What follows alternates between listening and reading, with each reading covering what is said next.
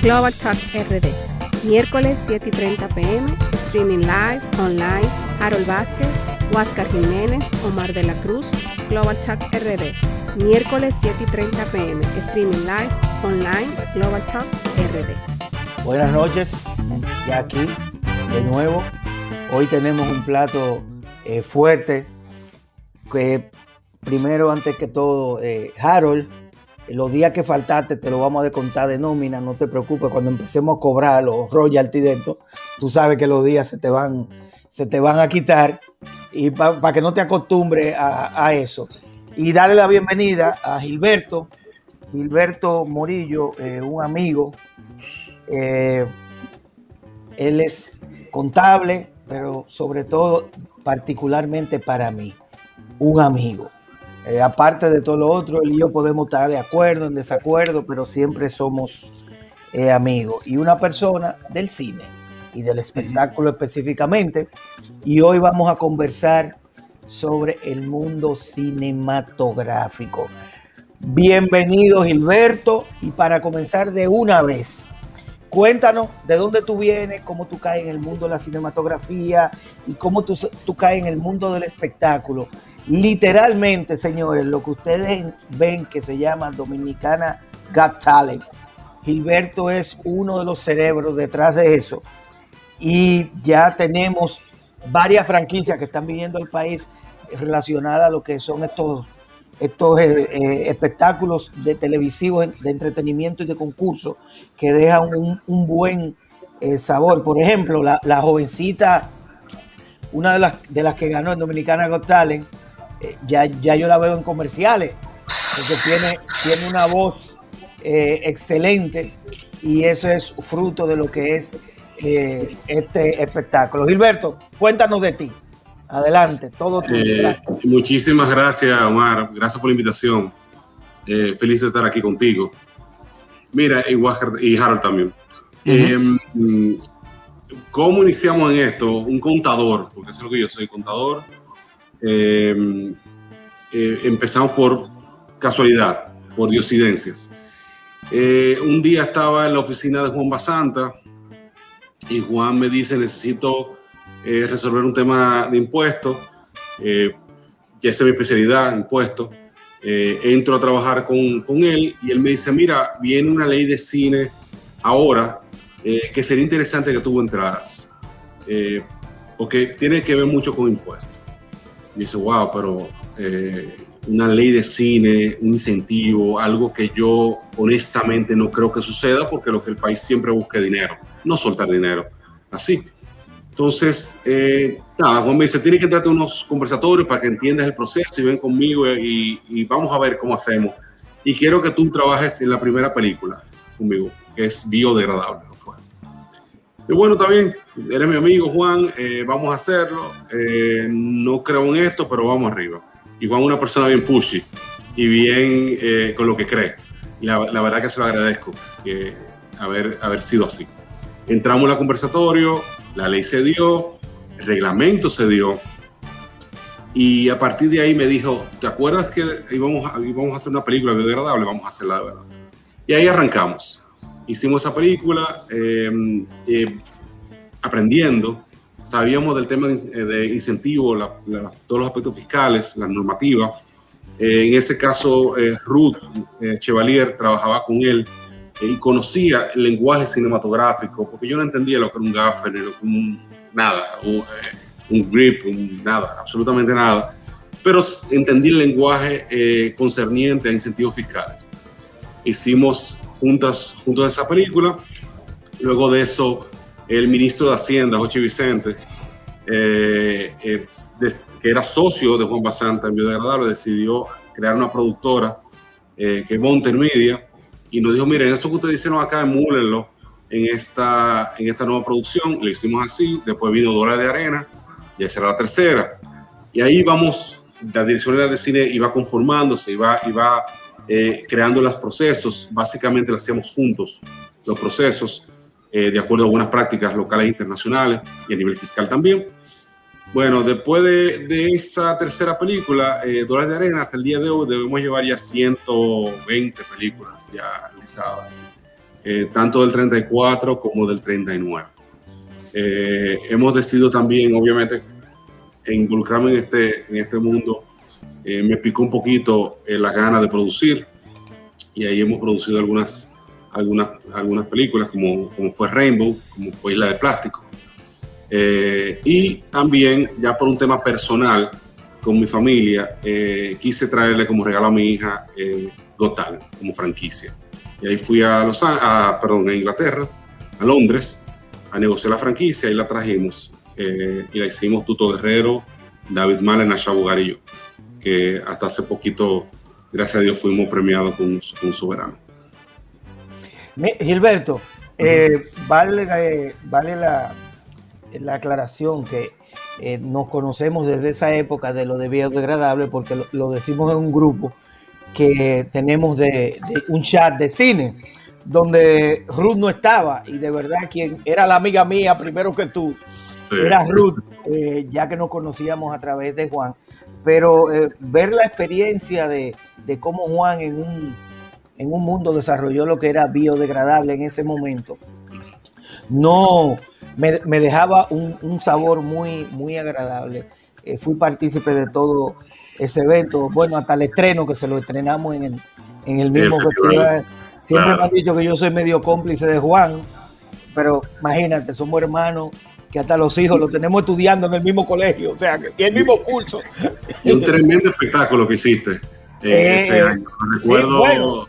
era dedicado a, Inglaterra, UK, y Juan estrenó su película. Pero mira, tú mencionaste el 34 y el 39.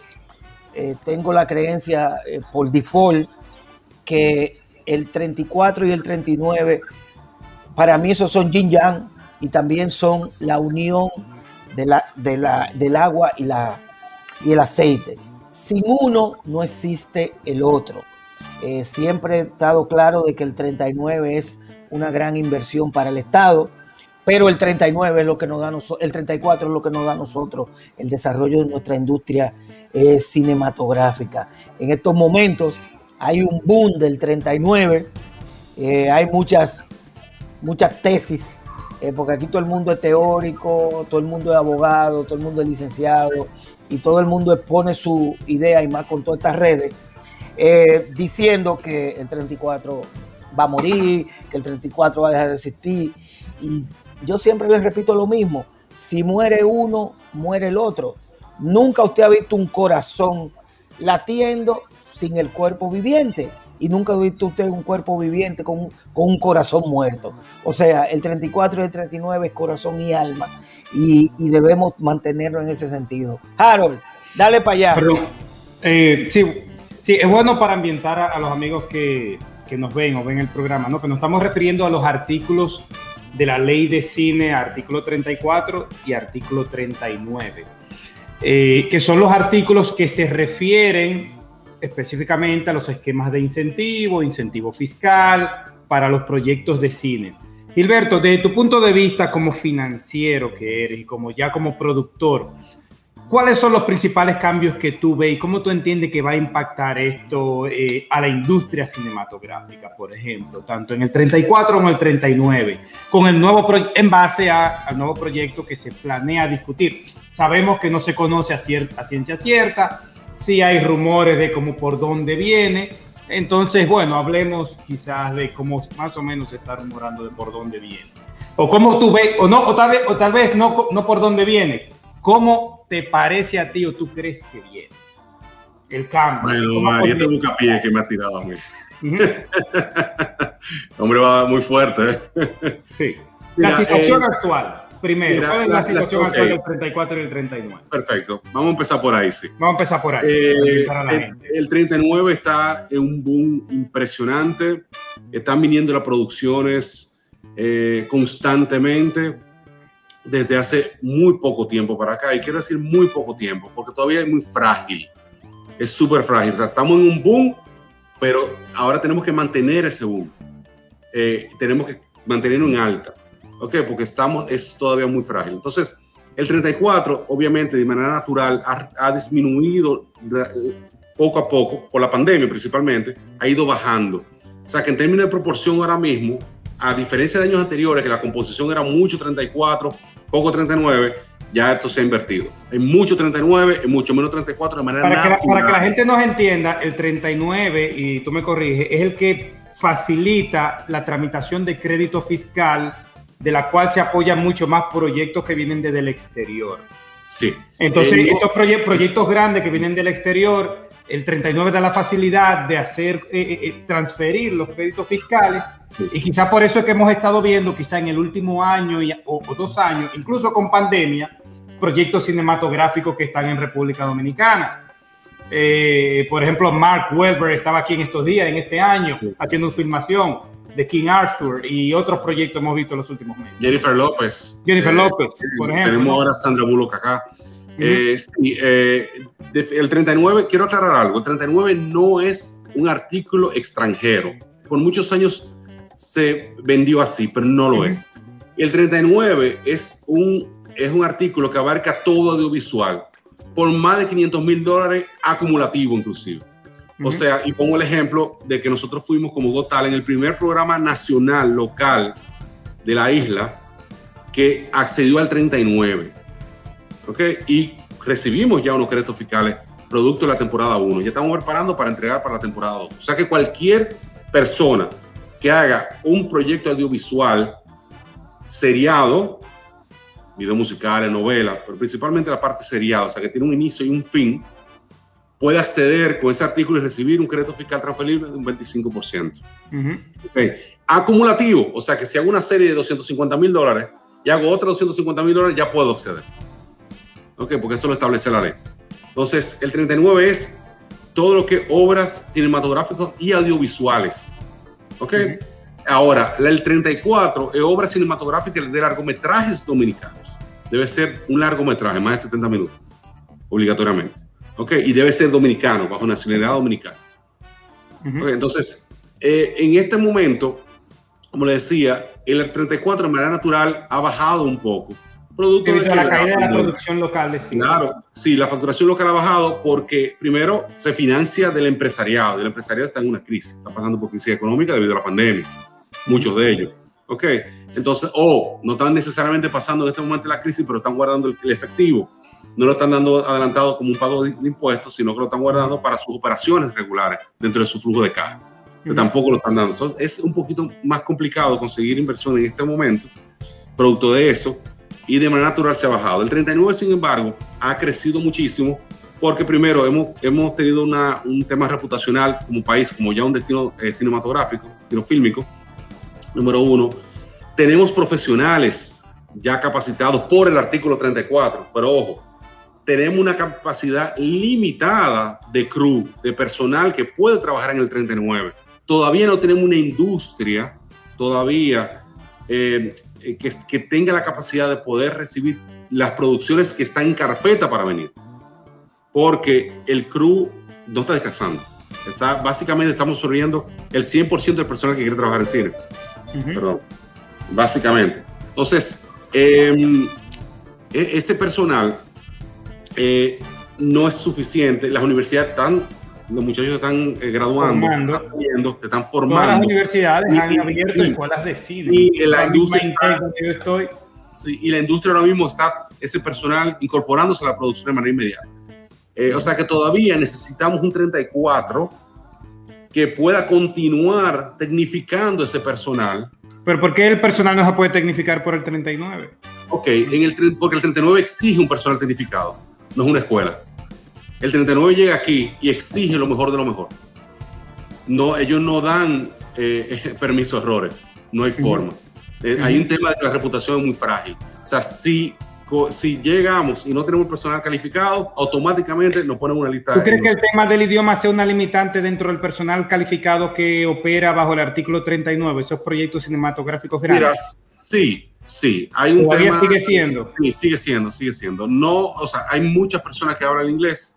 De hecho, tenemos, tenemos proyectos coreanos, tenemos proyectos que el inglés es súper importante, eh, pero eh, creo que en el área cinematográfica, principalmente en el área de, la parte de crew, eh, están un nivel por encima de la media del inglés. O sea que podemos todavía eh, comunicarnos. No necesariamente un inglés perfecto, pero tenemos que comunicarnos. Creo que el inglés debe ser parte eh, integral de, ese, de esa formación del personal del club. Entonces, el 34, ¿qué viene siendo? ¿Y para qué fue creado dentro de la ley? Para tecnificar a ese personal que luego le va a dar servicio a las producciones eh, del ¿Tenemos todo el personal tecnificado? No, no lo tenemos. Tenemos un gran volumen de producción artículo 39 cuya rentabilidad ayudan al, al artículo 34, a financiar el artículo 34. Sí. Entonces, creo que estamos en un momento de que podemos discutir lo que queramos discutir para fin de la reforma fiscal. Hemos vivido este proceso múltiples veces y cada vez que lo vivimos, y Omar lo sabe que, que ha estado parte de esta, de esta, de esta vigilia de la ley, eh, cada vez las autoridades se dan cuenta de que ¿Por qué, no ¿Por qué estos artículos tienen que estar separados y no se ve dentro de, dentro de un todo? Porque la entre 34 y 39 lo que vemos es, bueno, una diferenciación de, de ambos, ambos incluyen proyectos audiovisuales, solo que el 34 te pide, tiene la exención, tiene la, la, la limitante, no, la particularidad de, de, de, proyectos de largometraje de más de 70 minutos, de, de más de una hora y 10 minutos, ¿no? Pero básicamente, y, por el 39 tú puedes poner cortos o, cualquier, o, un tramo de una producción larga y una producción y que se venga a firmar solamente una partecita aquí. La puedes poner, porque no tienes una ley general que aplique a todo. Un artículo general. Una ley general, eh, es la misma un artículo general que aplica a todo. Eh, lo que pasa es que se está buscando cosas diferentes. En el artículo 34 eh, tenemos que medir el tema riesgo con relación a las empresas y la industria que no tenemos local. O sea, ¿cómo tú puedes convencer a un empresario local de que invierta en una producción de altísimo riesgo donde ellos no saben nada y no dominan nada? Entonces, tú tienes que crear las condiciones para que el empresario entonces confíe. Como dicho sea de paso, logramos luego del biodegradable. O sea, al principio, por más ley que había, los empresarios no querían invertir un centavo. No querían. Tuvieron que venir los players entramos eh, en la industria en ese momento para que le dé credibilidad, incluyendo una fianza de fiel cumplimiento, en, o sea, una fianza, eh, un seguro que garantiza, entre comillas, y lo digo claramente entre comillas, la inversión hacia el inversionista, que le da una falsa seguridad, una falsa seguridad. ¿eh? ¿Por qué? Porque esas fianzas no eran a requerimiento. Significa que no es como un, un seguro de un carro, que tú choques, te pagan de una vez. No. Para tú, el seguro pagar eso, necesitaba una, una eh, sentencia de la cosa irrevocablemente jugada, ¿eh? Suprema Justicia. Tiene que ser revocable, o sea, tenía que una Suprema Corte decir que le paguen y pagar, o sea, quién sabe la cantidad de tiempo que hubiera llevado, o sea, que es una falsa sensación de seguridad que le dábamos. Y no le decíamos mentira, esto es una fianza, la decía que era requerimiento, pero se sentían seguros, protegidos. Y así empezamos. ¿Por dónde tú ves que cambiarían entonces los artículos ahora con esta nueva discusión que, que, hay? Mira, yo no creo que yo no creo que sea el momento como ha pasado en los últimos tiempos de tocarlo. Creo que es un momento sí de, em, de revisar lo que tenemos, lo que queremos internamente, ver cómo estamos, eh, discutirlo, eh, si tenemos que ajustar, ajustar, pero honestamente no pienso que es el momento eh, porque todavía tenemos una industria frágil. Tenemos todo, no tenemos, yo todavía ni siquiera quisiera llamarlo industria propiamente.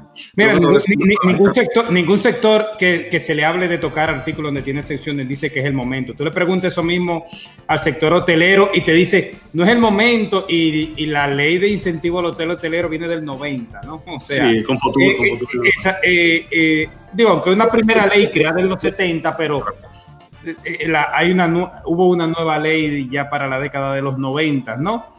Eh, y bueno, y es un sector, y cuando, se, y cuando te dicen, bueno, ¿cuál es, cuál es, si te dicen, mencióname dos de los sectores económicos más importantes de la República Dominicana, posiblemente la gente te diga uno de ellos, el sector turístico.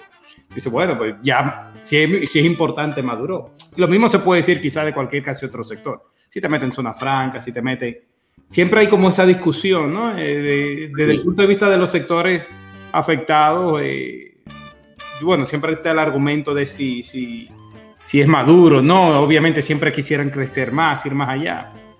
Sí, yo estoy de acuerdo 100% contigo, eh, eso, es, eso es así, pero creo que con Futur tuvo su momento y tuvo su tiene su resultado palpable, lo puedes ver. Eh, nosotros no tiene que dar chance todavía fíjate que ya hasta este punto podemos ver lo que está sucediendo hoy y estamos viendo, eh, estamos viendo un crecimiento exponencial.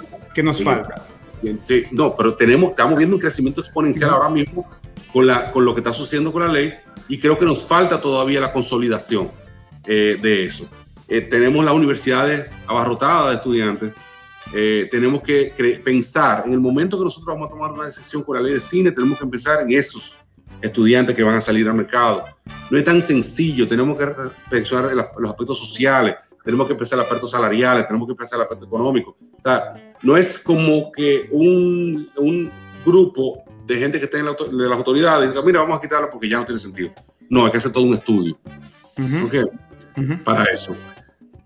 ¿Tú no tienes idea de cómo, cómo vendrían estos cambios que se están discutiendo? No, de, no, de hecho hemos tratado de, eh, o hemos eh, ya conversado con algunos aspectos de esos aspectos con las, con, las autoridades, todavía dicen que están en discusión. Eh, nosotros internamente ya estamos en discusión de ver cómo vamos a, a, presentar lo que queremos presentar, la ley, todo el aspecto, y entrar en un proceso de discusión. O sea que nosotros nos estamos preparando, ellos se están preparando también, todavía no ha empezado la negociación o la discusión sobre el posible cambio que haya en la ley. okay. lo, primero que, antes de empezar esa discusión, creo que lo primero que tenemos que hacer es demostrar los logros. Y, y, gracias a Dios está un muy buen momento para demostrar logros. Eh, muy buen momento. Eh, y no se perfila que la cosa vaya a desacelerar, sino todo lo contrario. El mundo está necesitado de contenido eh, y cualquier sitio em, eh, eh, que, pueda dar una locación o, una, las condiciones necesarias para hacer una producción van a venir, nosotros la tenemos. Ojo con algo, no somos el país que tiene mejor incentivo en lo que referente a las producciones del 39, o sea, de, de extranjera. Tenemos al lado Puerto Rico, que tiene mejores. Por ejemplo, ¿En qué se diferenciaría Puerto Rico como nosotros? O, si oh, conoce el caso de algún otro país como Colombia, por ejemplo, que tiene una industria bastante... Mira, el caso de Puerto el caso de Colombia, en este momento la, no, no hay muchas producciones por el tema del tema político. El caso de, que eso nos favoreció también en su momento fue el caso de Puerto Rico cuando entró casi en default. Eh, pero Puerto Rico tiene un 40% eh, y nosotros tenemos un 25%. Eh, nosotros dale, un, chance a Huácar, Huácar. Ah, pero claro, sí, claro, claro. Huácar que viene de, desde Talavera de la Reina. Así mismo, Huácar está en España. Eh, eh, gracias eh, por, por, estar presente. El micrófono es tuyo porque yo sé que tú tienes otro compromiso y además es muy tarde allá. Dale, Huácar, quita el, quita el mío. Ok, ya ahí está. no, no tengo. Te pido disculpas porque estoy dando clase y tengo un break y voy a aprovechar para saludarte y estamos muy contentos que tú estuviese aquí porque a nosotros nos encanta hablar sobre la ley de cine, pero la mayoría de las personas que vienen son productores o son actores y no lo conocen en detalle como tú que conoces la parte financiera, ¿no? Yo lo que lamento es que nada más voy a poder dar por unos minutos. Mi pregunta es la siguiente, Gilberto, una curiosidad particular. Desde que la ley de cine fue aprobada, podemos apreciar que los beneficiarios de la ley se han concentrado en Se frizó Huácar. Ya yo sé la pregunta que viene. Si tú sabes, respóndesela. Eh, no, te adelante. no me adelantado, no sale. repite la película, que, la, pregunta que te frizaste. Si tú quieres, ah, túmbale, el, video y, quédate con el audio nada más. Bueno, vuelvo de nuevo. Que te iba a decir que de que aprobaron la ley de cine, vemos que los beneficiarios han sido relativamente pocos productores, que hay una concentración en un grupo de productores que son muy reducidos. Entonces te voy a hacer cuatro preguntas para que tú me contestes a ver si andan por ahí los tiros. Número uno, se debe a que lo que producen o lo que se benefician son los productores que tienen mayor experiencia y que tienen mayor conocimiento de la ley. La otra pregunta será, ¿son los productores que tienen mayor relación con el sector privado y pueden convencerlo de que lo apoyen en sus producciones? ¿O son aquellos productores que tienen mejor relación con los administradores de la ley? ¿Cuáles son esos factores que más inciden en que eh, la ley beneficie solamente a un grupo, podríamos en términos reducidos de productores? ¿A qué se debe que se concentre en un grupo muy reducido? Mira, eh, qué buena pregunta tú me acabas de hacer, eso está sobre el tapete ahora. Guaca, si tú quieres darle las dos preguntas la pregunta que tú le vas a hacer por si acaso usted tiene que ir o tú esperas que él te responda. No, ya. Esa es porque me tengo que ir en cuatro minutos, no me da más tiempo. Ah, ok, para dale, Gilberto, dale. Qué dale. pena, qué pena que tú tienes que ir porque tengo mucho que decirte sobre eso. Mira, eh, la- la- es una muy mala percepción de que, y eso salió ahora recientemente en los periódicos, de que el- la ley solamente eh, tiene un grupito de gente acceso. Yo te puedo decir que yo hago, eh, o sea, me administro financieramente una 22 películas al año. Y de esas 22 películas al año repiten muy pocos. Eh, lo que pasa es que escuchamos los aspectos comerciales y las películas comerciales son las que tienen mucho más eh, alcance. Vemos películas eh, con mucha comedia, sí, y vemos per- personas que, que productores que van más por la comedia y eso es lo que más suenan, claro que sí. Eh, señores, es el negocio del cine. Ellos, ellos adoptaron, adoptaron una, un género que es muy rentable. Te aseguro que si la gente no fuera al cine, ellos no hicieran esa película. Y, en- eso es Hollywood también, eso es el mundo entero. Entonces, las películas de autor, para llamarle de autor, que son aquellas películas más pequeñas, eh, de muchas veces de productores nuevos y no tan nuevos, eh, con el caso de, de Laura Mel Israel, por ejemplo, o del caso de Natalia y Oriol, eh, eh, que son extraordinarios directores y productores. Eh, señores, ellos hacen están haciendo muchísimas películas, muchísimos productores. Lo que pasa es que hay mucho más proyectos que el mercado puede aguantar ahora mismo. Y obviamente, ¿quiénes, va, quiénes lo, lo- son los que, primero, lo que van y posiblemente lo que se, se con esa inversión? Gente que saben venderse. ¿Y a qué se debe, y, y a qué se debe si hay tantos proyectos, hay un mercado tan copado? Tuve también que en algunas producciones, tuve que el, el- el- productor es actor principal, pero es director financiero, es productor, eh, es productor general, pero es, pro- es- No, es eso, eso todo, también- es todo, es no, camarógrafo. No, no, ¿Me eso fue, eso también, eso también es una- una producción donde el tipo es camarógrafo, es director, es actor, es No, productor, es- Te, te- te explico, la Dirección O sea- General de Cine no permite, la Dirección General de Cine no permite tener, no he terminado con, con- contigo, Vázquez, pero Ah, ok. la Dirección General del Cine Ok. no permite tener dos posiciones en tiempos overlap. No permite. O sea, tú no puedes ser eh, un técnico camarógrafo y un... Ah, no, no, ok. No puede, porque es en el mismo tiempo. Entonces, eso está regulado. Tú sí puedes tener una posición artística y una producción ejecutiva eh, juntos, porque se entiende que no hay overlap en el tiempo. Pero fuera de eso, eso está totalmente regulado. Si eso pasó en algún momento de la vida, tal vez pasó en la primera o la segunda película, lo primero, el número O sea, uno, el número dos. director, director y actor principal, tú no pudiste, no pudiste serlo. Tú puedes ser director porque director y actor sí lo puedes hacer. Lo puedes, sí, lo puedes hacer, pero... Y, y al mismo tiempo puede ser también productor. No, No, pero, pero espérate, pero esas son cosas que tú lo puedes hacer aquí en Hollywood. Eso tú lo puedes hacer en no, no, cualquier parte. claro, pero al mismo Y son tiempo. roles ya- ya, realmente ya específicos. vamos por tres. Mira, eh, ya- sí, pero tú lo pudieras hacer director y actor, sí, eh, pero no es tan común. Pues realmente es bien complejo, es bien complicado. Ok, No pero bueno, común. perdón. Gilberto, que- Harold, Omar, discúlpeme, Sí. yo tengo que retirar. Un placer. Gilberto, complétale la pregunta, que él lo oye como quiera. Sí, Está bien. voy a- voy a Bye, a- nos vemos. Mira, Cuídate por allá. entonces- Vale. Señores, la vaina. Entonces, eh, si tú eres una persona que tú eres un actor y eres una persona artística, una persona que no eres del negocio propiamente, búscate un productor ejecutivo que sepa el lenguaje de los empresarios.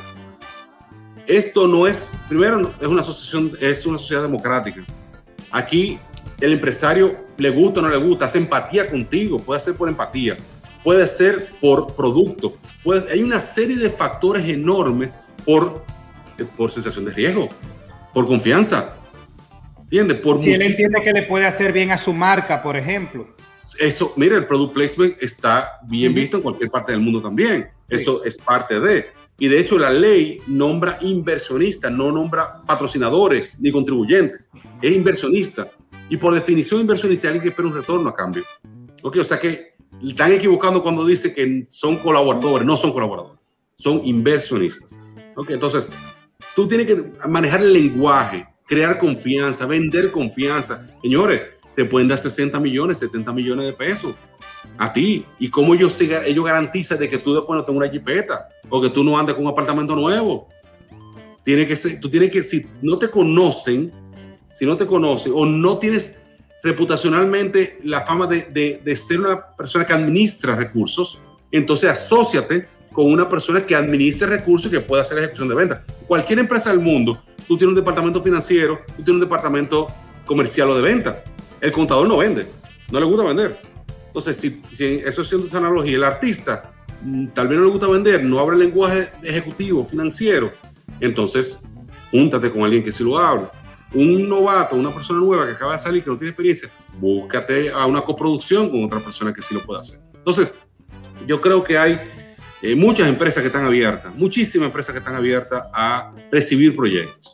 Y voy a mencionar una rápidamente, si es posible, que la Cervecería Nacional Dominicana, por ejemplo, está abierta y siempre ha estado hace años. Y viene y hace una revisión una, eh, concienzudas de los proyectos e invierte proyectos que son artísticos, que son comerciales, que son de todo tipo de proyectos. Eh, eh, o sea que hay. Eh, creo que simplemente no se han asociado o no se han apoyado de la persona adecuada.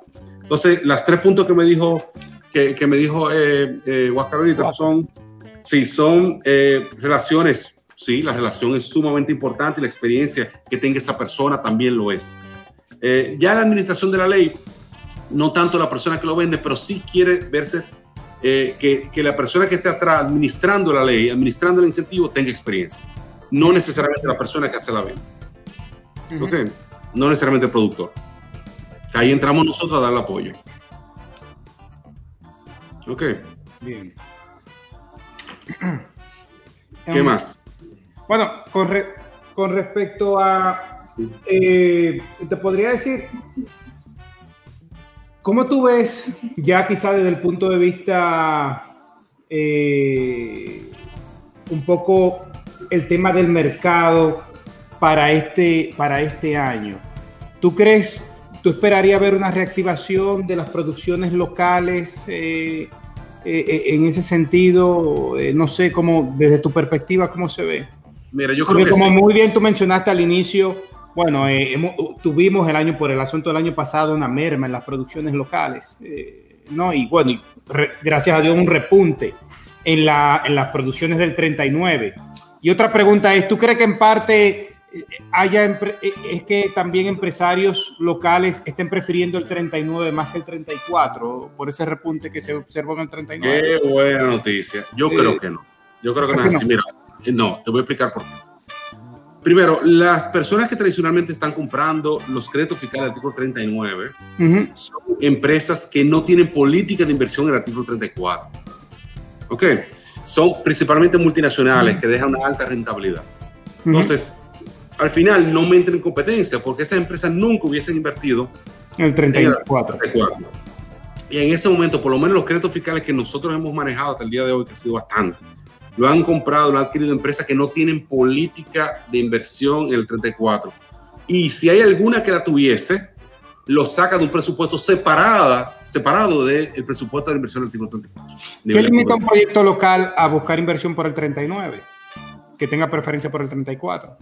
Bueno, es que los proyectos locales, el 34 te da el 100%, eh, aunque el 39 te da un 25%. Pero, eh, Harold, eh, creo que no hay ninguna puedes buscarlo. Tú quieres hacer una película por el 39, tú puedes hacerla sin ningún problema. Bueno, no, hicimos, no te limita. Lo que pasa es que tú tienes que, trabajarlo como un bajo ese artículo y tiene diferentes. Ok, Gilberto, ¿volviste? Sí, sí, estoy aquí. Okay. No, me no, que eh, eh, Harold, no, te, te frisaste, te quedaste frisado. Ah, Dice eh, Harold, te Harold, pregúntale otra vez. No, o sea, básicamente, básicamente le estaba preguntando si, sobre la preferencia, de si había una preferencia de, de, empresarios locales de irse por el 39, pero Gilberto me responde eh, que no. Y la segunda pregunta que le había hecho es, ¿cómo él ve entonces el mercado local quizás ya para lo que resta del año, para la segunda mitad del 2020? ¿Tú crees que podríamos ver eh, una, una, recuperación, no? Eh, ojo, perdón que te interrumpa, Pablo, un poquito, te voy a contestar eso ahora mismo, pero la, anterior. No es que no tienen acceso, el, cualquier empresario tiene acceso al 39, cualquiera. Pero creo que está muy bien definido, la gente que quiere apoyar el cine y quieren hacerlo al 34, y o no le interesa el 39 o le interesa sacarlo de un presupuesto separado, de flujo de caja separado y mantenerse apoyando el 34. Por eso eh, creo que lo que está enfocado en el 34 se mantendrá en el 34. Y obviamente las multinacionales que no tienen política de inversión local seguirán comprando el 39, porque eh, como el mundo hay créditos fiscales de todo tipo, ellos sí hacen política de compra de créditos fiscales a nivel mundial, pero eh, eh, como desde la casa matriz, pero no de inversión propiamente en sí. Okay. Sobre el tema de, la, de, de, de, lo que va a pasar, eh, creo que no me atrevería ni siquiera a, a, a, decir muchas cosas porque al final de ver todo en una bola de cristal y, y, uh -huh, eso es una cosa que todavía yo no, no hago pero eh, sí eh, hemos conversado bastante con, con, Caribbean específicamente, que son los que están abiertos ahora y nos están apoyando 100%. Y ellos van a seguir abriendo los cines, ellos van a seguir apoyando el cine dominicano. Eh, y creo que con el nivel de contenido que ha disminuido tanto a nivel mundial, tenemos ahora una gran oportunidad de poder poner, eh, colocar nuestros productos, no solamente en República Dominicana, sino también en el exterior eh, que eso ha sido, eh, bueno, si ves Netflix ahora ya tiene, inclusive para el mercado iberoamericano, ya tiene eh, áreas específicas, de lo cual eso ha creado las condiciones necesarias para que nosotros podamos hacer un buen, muy buenos negocios. Y de hecho hay un precedente ya, que es el caso de Copelia, donde se estrena en HBO Max. Eso es, digo, que hemos llegado a HBO anteriormente, pero luego del estreno en cine. En este caso fue al revés estrenamos HBO Max y eso ha sido un precedente enorme para los que vienen atrás a, a, estrenar. ¿Cómo ha sido la recepción de las producciones nacionales en el mercado americano, específicamente en Nueva York, donde están todos estos dominicanos, Nueva York, New Jersey, el noroeste y quizá algunas otras zonas de latino? Eh, hemos, hemos tenido, eh, desde tu punto de vista, eh, Hemos tenido apoyo, el apoyo ha sido mucho más de lo esperado, no ha sido quizás como debiera ser, dada la magnitud del público de allá, eh, dos millones de dominicanos ausentes, quizás con niveles de renta que pueden consumir más cine que el promedio dominicano, no sé. Muy interesante, no, eh, la, yo, eh, eso es algo muy, muy particular, no lo, he conversado con nadie, pero mi percepción es, el, no teníamos el apoyo eh, tan grande en el pasado, eso cambió, eh, cambió hace muy poco tiempo y vuelvo al ejemplo de Copelia. El Hotel Copelia, eh, si mal no recuerdo, creo que compitió en fin de semana con eh, Godzilla. ¿Mm? Compitió ese fin de semana con Godzilla a nivel de producción más vista, en uno o dos fines de semana. O sea que yo creo que eso eh, cambió, está cambiando, está cambiando. El consumidor eh, igualmente, nosotros estamos haciendo entre, eh, productos cada día de mucho mejor calidad, mucho mejores guiones. Y creo que eh, eh, tenemos esa, esa, esa, esa, forma ya de distribuir, que antes no la teníamos tan sencilla, ya está ahí y ya podemos tener acceso. O sea que yo creo que el consumidor internacional uh -huh. ya nos ve, ya, ya está dispuesto a consumir y está dispuesto a entender. Eh, y algo que no hemos hablado hasta ahora, pero que quiero aprovechar esta parte, sobre la, la, exportación de nuestro cine es el turismo cinematográfico, que no quiero dejarlo fuera. Eh, el turismo cinematográfico, eh, bueno, antes de la pandemia manejaba 60 millones de personas aproximadamente que se movían por el cine. Eh, y tenemos casos como Londres eh, y, y, París, que su turismo creció desde, desde un 10 a un 30%. En el caso de Londres, por, el, por eh, Harry Potter, por ejemplo. Tenemos un código Da Vinci que le metió un, perdón, un 60% eh, de, incremento del turismo a, París específicamente. Eh, igual ocurre con, con, con, Roma, Ángeles y Demonios. Tenemos el caso Miami Vice, emblemático. 150% aumentó el turismo en, en Miami.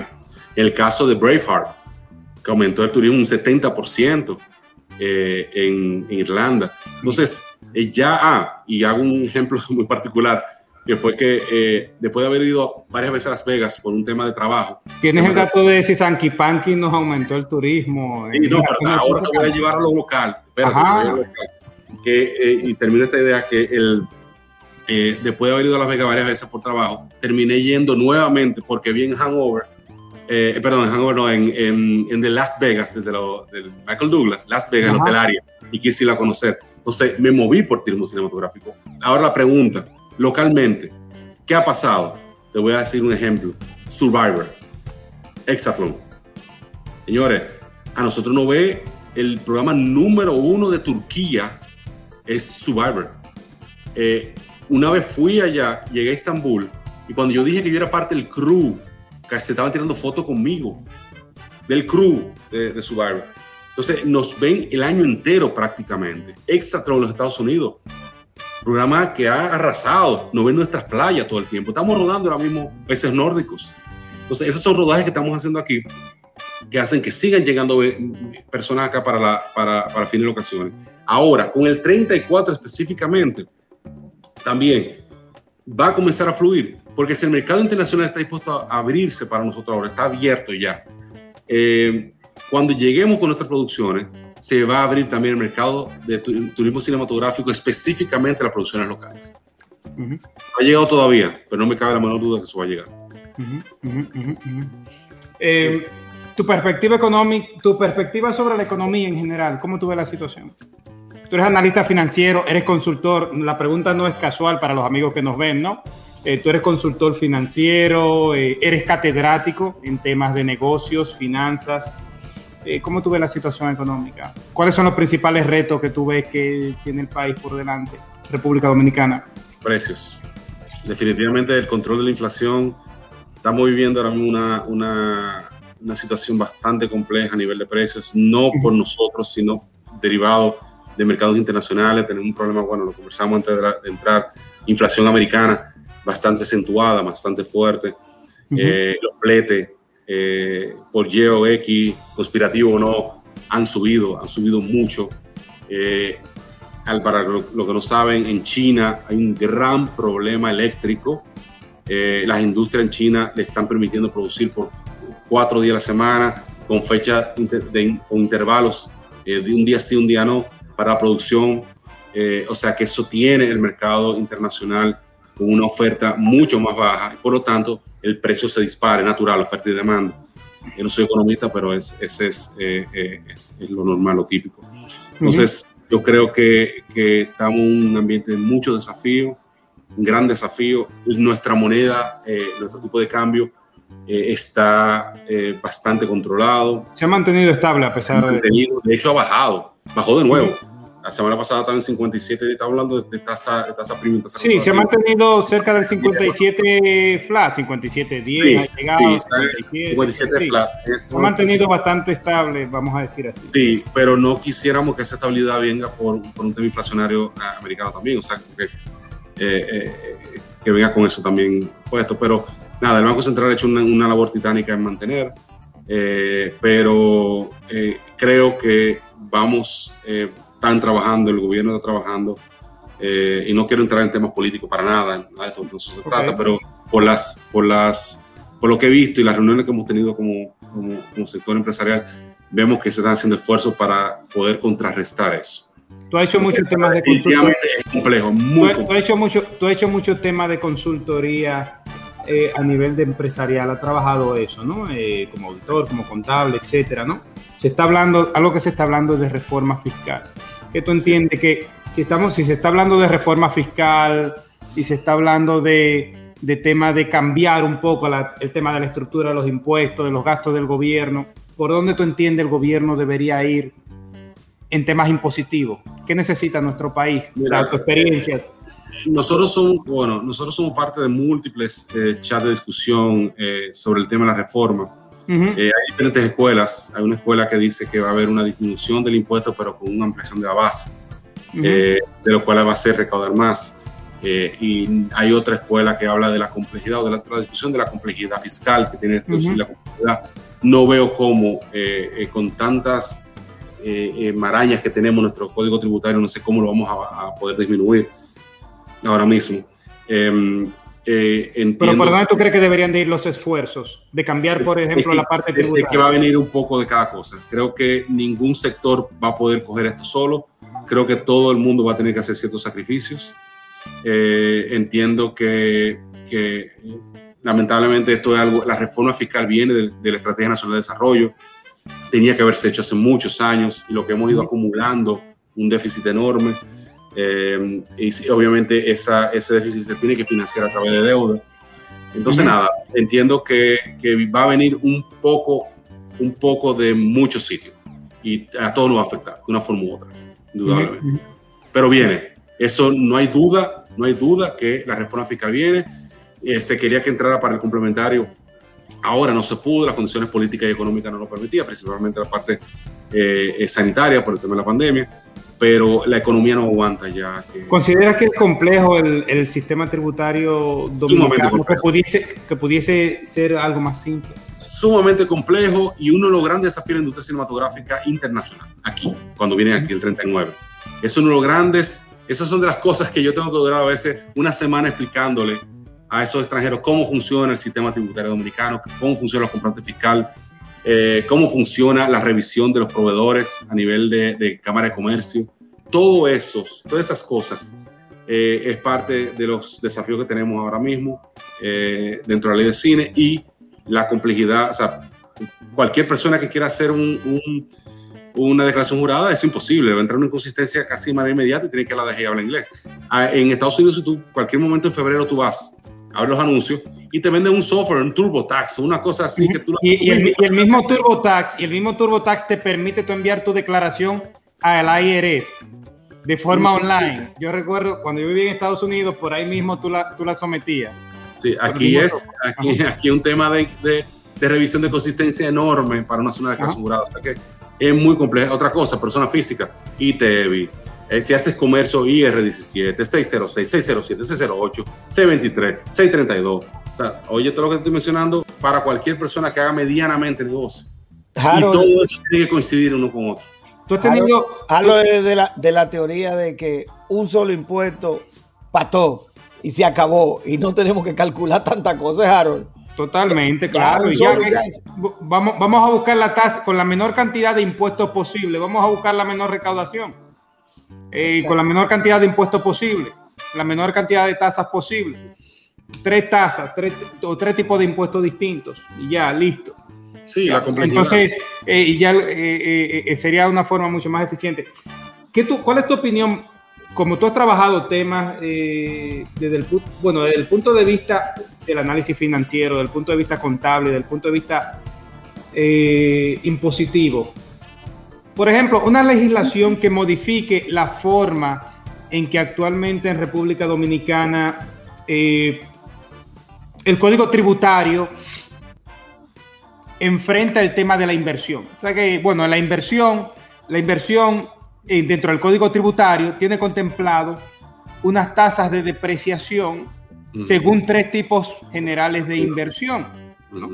Algo que se hizo en Estados Unidos durante la reforma que se implementó de 2017, algo que me llamó la atención y tuvo muy poca discusión, fue que se introdujo la figura de lo que le llaman en Estados Unidos el immediate expensing, es decir, cuando tú haces una inversión, poder descontarla de manera automática el total de la inversión, ¿no? Aquí tenemos calendarios de depreciación, eh, dependiendo del tipo de inversión, si es una edificación, si es un local comercial lo que tú estás adquiriendo, si es un vehículo, y entonces esto a través de múltiples años una modificación en orientación a tratar de adoptar un esquema de ese tipo, ¿tú crees que tendría un impacto importante dentro de los niveles de inversión de, em, que deciden hacer las empresas? Eh, pudiese utilizarse como motor para catapultar un poco más, eh, fomentar un poco más la inversión desde el punto de vista privado. No sé, ¿cómo tú lo ves? Bueno, mira, yo no lo he estudiado, lo que me estás mencionando ahora mismo, eh, sobre la posibilidad de hacer un cambio. Los problemas que tenemos, creo yo, en términos de inversión, principalmente es el tema de ganancia de capital, eh, que te puedo abundar un poco más de eso, porque la depreciación, de hecho, el sistema de depreciación para mí local es terrible. Eh, categoría 1, 2 y 3 que funciona, categoría 1, 5%. Exacto. Eh, adherido a los edificios. Categoría 2 es eh, vehículo mobiliario, vehículo, vehículo motor ligero inmobiliario, categoría 3, todo lo que no está en la 1 y la 2, maquinaria, equipo, lo que no está en la 1 y la 2. Eh, pero habla, y estoy entrando ya algo bastante técnico, pero habla sobre valores libros, o sea, sobre saldo insoluto.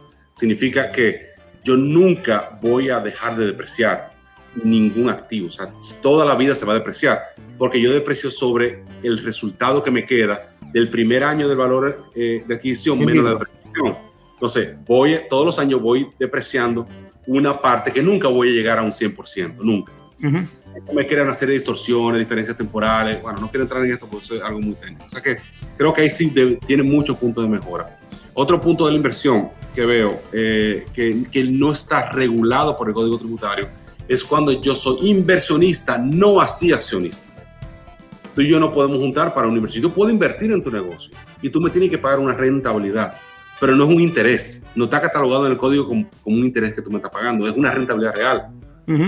Y eso no está catalogado. Lo que es, eh, eh, si tú no haces una sociedad accidental, digas, un consorcio que no tiene personalidad jurídica, tú no tienes forma de poder asociarte con una empresa o invertir en un renglón, un segmento de una empresa. Eso tiene que cambiar. Es un, un proyecto específico que tengo una empresa, por ejemplo. No hay, no, no, no, no hay forma. Bueno, me pasa con el cine.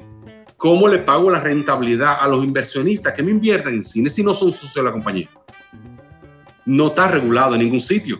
Hemos discutido mil veces la, la dirección general de impuestos nosotros. Hemos pasado por fiscalizaciones y, y, no hemos tenido ningún problema hasta que llega un fiscalizador que entiende que no es así porque no está regulado.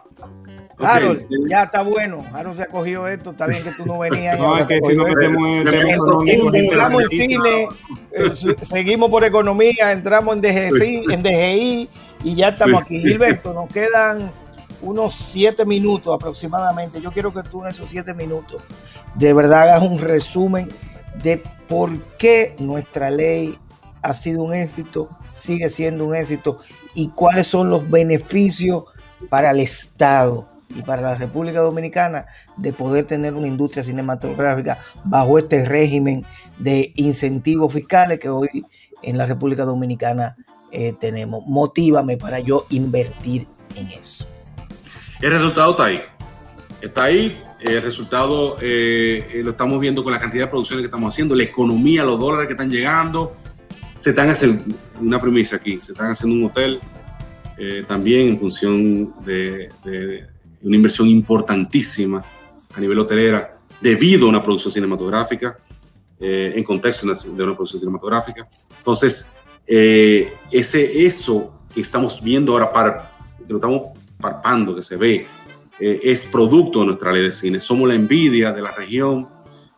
tú, Omar y yo hemos dado muchas conferencias a nivel internacional y, y, la gente se queda mirando y dice, eso no puede ser cierto lo que está pasando en Dominicana. Queremos emular a Dominicana. De hecho, fuimos a Uruguay a ayudarles a ellos a hacer su propia ley de cine eh, hace unos años atrás. Y Colombia fue, fuimos nosotros y fue, Colombia también. Entonces, eh, eh, señores, somos la, la, envidia. No matemos la ballena en los huevos de oro. el resultado está ahí. Tenemos, no somos todavía una industria madura, ni mucho menos. Estamos caminando para convertirnos algún día en una industria grande, fuerte donde eh, podamos vender la República Dominicana en el mundo. Eh, señores, no va a haber que invertir tanto dinero en promoción turística. El cine hace por nosotros eso. ¿Okay? O sea que nada, eh, creo que la discusión hacia la nueva reforma debe ser demostrar todo esto, porque lo podemos demostrar. Eso, eso, y tú, tú lo dijiste a nivel internacional, lo más difícil, y en mi caso, eh, me tocó muchas veces explicar lo mismo, eh, que me preguntaban que cuáles eran los factores porque nosotros teníamos una ley y estábamos funcionando. yo les decía que nos pusimos de acuerdo todo el mundo y todos me decían, pero aquí no hemos puesto de acuerdo 70 veces. Y yo les recalcaba en ese entonces y les decía, bueno, pero a lo mejor ustedes no tenían un detalle que nosotros teníamos en ese momento, que era un presidente de la República dedicado a desarrollar lo que era una industria cinematográfica, teniendo otras cosas eh, más adicional y casi todos coincidían y decían, ahí está el problema. Eh, de, que siempre para poder lanzar una industria cinematográfica que es lo más, como dicen, el cine te come los ojos y te come los bolsillos. O sea, hacer una película, tú quedas fascinado, pero el dinero que tú tienes que invertir para quedar fascinado con esa película es, es a veces tú decís, Dios mío, lo voy a tirar para arriba, si no creo en Dios voy a tener que empezar a creer en Dios porque mi dinero que estoy invirtiendo no sé cómo lo voy a recuperar. Pero eh, realmente lo que ha sido la industria cinematográfica aquí en la República Dominicana, yo creo que esto debe de quedar a conciencia de todos. Eh, ¿Por qué nosotros tenemos que comenzar a tratar de dañar lo que está funcionando? Muchas veces queremos ir a mejorar las cosas.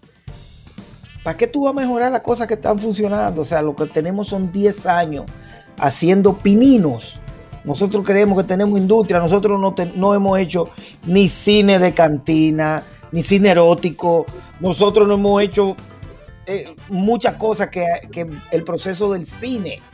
Eh, nosotros no hemos hecho cine mudo, nosotros brincamos muchas etapas, eh, etapas que tenemos que ir cumpliendo en un momento. Aquí, lógicamente, con el tiempo tenemos que ir incentivando más lo que es la producción de cortometrajes, la producción de documentales, la producción de temas históricos. O sea, hacer una película real histórica requiere de mucho dinero. O sea, tú, ¿cuántos caracteres, caracteres ha hecho eh, Abraham Lincoln? Abraham Lincoln hasta y Churchill. Lincoln y Churchill han, sido vampiros, han sido lobos, han sido de todo. Pero cada vez que tú vas a ver una película histórica de los Estados Unidos, tú sales sintiendo el orgullo que ellos quieren mostrarte en esa película. Pero eso requiere dinero. ¿Cuántas películas hemos visto de la revolución industrial? ¿Cuántas películas hemos visto del cine? La última, que, la última que, tengo aquí, que se me ha quedado en la mente todo el tiempo, Hugo. Eso, era un homenaje al cine en todo su sentido. Entonces, tú, tú viendo eso, nosotros somos todavía un país en desarrollo de una industria cinematográfica que vamos bien. Lo digo en público, lo digo en privado. No inventemos, no inventen no queramos ser lo que vamos a estar en la foto. No queremos ser lo que tenemos en los libros de historia. Mejor usted sea parte de la historia y no aparezca en la historia que usted fue uno de los que quiso salir en la foto y por estar la foto, la foto salió movida. Recuérdese que cuando uno está enfermo, a uno le recetan todos los medicamentos y más los dominicanos. Aquí lo que más hay es médico dominicano. Aquí no hemos curado el COVID, no hemos curado de, del, del, pecho apretado, no hemos curado del dolor de cabeza y son 200 medicamentos. Entonces, mm, porque usted tenga acceso a un medio y porque usted tenga acceso a lo que es el mundo legislativo o el mundo político, no trate de dañar lo que nosotros hemos luchado. Eh, yo sé que la ley, la ley de nosotros tiene muchísimas cosas que tenemos que modificarla, que tenemos que arreglarla pero, por Dios, todavía nosotros no hemos tenido una nominación real. En un premio, en, los premios más grandes. No me importa que está. O sea, yo quiero ver una película mía dominicana en Cannes. No me vengan hablando, no me vengan a decir que han llegado. No hemos llegado acá. Hemos llevado proyectos, hemos llevado pre-screening, hemos puesto películas dentro de lo que se llama el mercado. Que eso es muy diferente. En cine, nosotros no hemos llevado una película a Cannes. Y no me vengan a hablar del, short corner, que por ahí deben de estar escribiendo, que hemos ido al... No, no, no, el short corner, usted inscribe su corto, usted paga un feed y usted sale ahí. No, eso no tiene ningún tipo de problema. Nosotros no hemos llevado una película al Festival de Cannes. Nosotros no hemos llevado a la selección oficial de una, peli, una película dominicana a un festival de relevancia en la selección oficial. No es de que mirada de que si yo quién, Juancito de que si yo quién. Eso no. Es usted que me diga de las 15 películas que están en la selección oficial, esa es la película dominicana todavía. No hemos llegado todavía a tener una película en los Oscars, en los Goya. No me vengan a decir que hemos tenido nominaciones. Eso no es. Es decir, que nosotros estemos dentro de las cinco películas latinoamericana, a los Goya y, en los Óscares también. Entonces, vamos a tratar de inventar todavía donde no hemos hecho la película, que es la película, porque hay película, película, pero la película que nos va a representar a nosotros, todavía nosotros no la hemos visto. Tenemos buena, por eso que yo siempre voy a seguir apoyando a lo que es Robertico, Robertico Salcedo, Robertico entendió lo que era el cine. Él entendió que el cine, desde su punto de vista, es generar dinero. Sí, Omar, déjame, déjame, está muy interesante tu diálogo, pero vamos a hacer una pausa ahí. antes, que ya se nos, va el punto, se nos va el punto. Hay dos cosas. Está el cine como dinero y el cine por uno, por uno generar un producto cultural que puede estar en un festival como lo que tú estás pidiendo, que son dos cosas, son dos cosas separadas. Entonces, uno debe, de, uno debe de preguntarse como sociedad, ¿deberíamos financiar con los recursos de un país que es pobre, subdesarrollado, deberíamos financiar con recursos del pueblo proyectos que son para hacer dinero y que están haciendo dinero porque la gente está yendo al cine? Eh, no, no, quizás ese tipo de proyectos que son comerciables, que tienen valor porque dan empleo, mueven dinamismo, deberían estar esos proyectos amparados dentro de esta sombrilla fiscal, porque son proyectos que parece que ya pueden caminar por sí solos. Ahora bien, con los proyectos de tipo de índole que tú estás describiendo en festivales importantes, que tienen ya una connotación un poco más, digamos, artística, cultural, que generalmente no son proyectos de gran demanda, lamentablemente, en ningún país del mundo, ni aquí, ni en China, ni en Estados Unidos, pero que vale la pena hacerlo, no significa que no se deban dejar de hacer.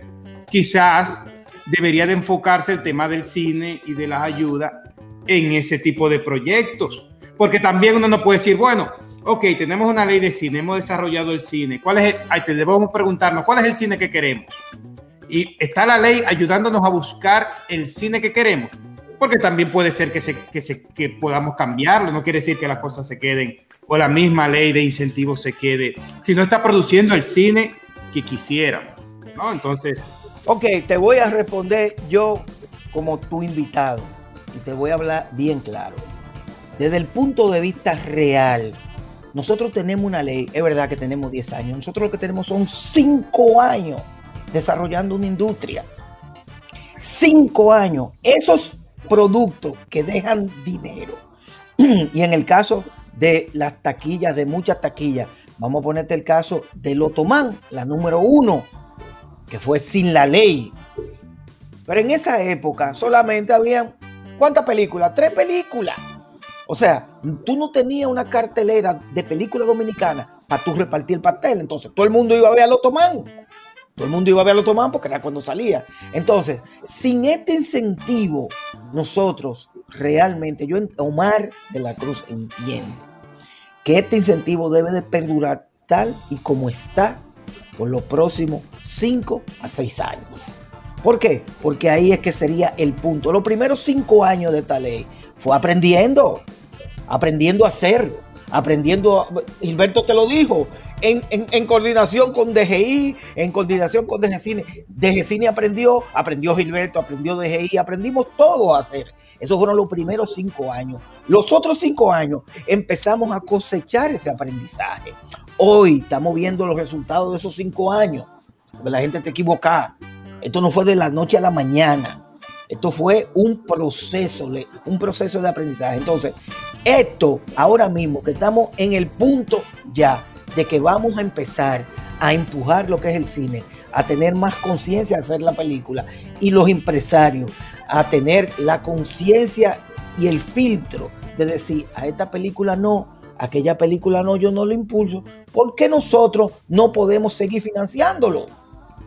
¿Por qué? Si al final hay un retorno para el Estado. Antes nadie pagaba impuestos, ahora pagamos impuestos todito.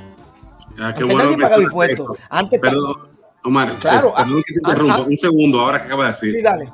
Dólar de arena, cuando nosotros llevamos, hicimos dólar de arena en las terrenas y Lanza del Norte, no había nadie formalizado.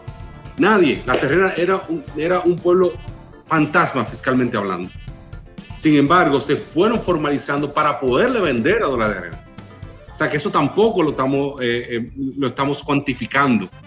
El mismo sector audiovisual se pagaba, señores, con fondo de basura, de dinero. Ya al día de hoy no se puede eso para la ley de, de precio de lavado activo, pero era así, nadie pagaba impuestos. Al día de hoy, nosotros no le pagamos a una persona del crew, una persona que no te al sus impuestos, pues si no está bloqueado. Entonces, estamos organizándonos fiscalmente, hemos organizado los pueblos para que nos puedan recibir. De hecho, Mariana, eh, la directora general de cine, está haciendo un, un gran trabajo yendo a los polos cinematográficos en este momento, no sé si lo han visto, y lo que está haciendo es hablando con las autoridades para precisamente crear las condiciones necesarias para hacer las producciones allá, que es el próximo paso. O sea, ya, estamos yendo pasito a pasito avanzando sobre, sobre eh, el, el, proceso eh, que, que, nos va a llevar a un Oscar, a un Goya. Porque, señores, queremos ser parte de la historia, tenemos que fajarnos aquí, porque estamos haciendo historia en este momento. Y vamos a ganar un Goya, vamos a ganar un Oscar, eh, vamos a ir a Cannes. Señores, lo vamos a lograr. Eh, es un, Harold, entonces, que dejen la ley como está. No inventemos arreglando. Aquí hay otra cosa que hay que arreglar. Arreglemos otra cosa. Sigamos apoyando al cine. Lo dejan de apoyar y lo vamos a votar en otras cosas que no nos van a dejar beneficio. Pues vamos a seguir apoyando al cine. Por último, mi parte, el cine no es autosostenible en ninguna parte del mundo. Si tú te voy a en Hollywood nada más, en Hollywood. Y solo en Los Ángeles, en Los Ángeles específicamente, o sea, California. Hollywood, ya. Hollywood. Tú agarras, ahora, pero que pero la gran mayoría de películas de Hollywood se hacen fuera de Hollywood. Entonces, coge cualquier serie de televisión, la que tú quieras el día de hoy, cualquiera, en Apple TV, la que tú quieras, y ves las créditos finales. Y te va a dar contra el final algún agradecimiento de algún tax credit. O Vancouver, o Toronto, Atlanta, o New York, todo, lo tienen. Exactamente. En los Estados Unidos. Gilberto, muchas gracias. Harold, como quieras, vamos a contar esto. Gracias. Global Talk RD. Miércoles 7 y 30 pm, streaming live, online, Harold Vázquez, Huáscar Jiménez, Omar de la Cruz, Global Talk RD. Miércoles 7 y 30 pm, streaming live, online, Global Talk RD.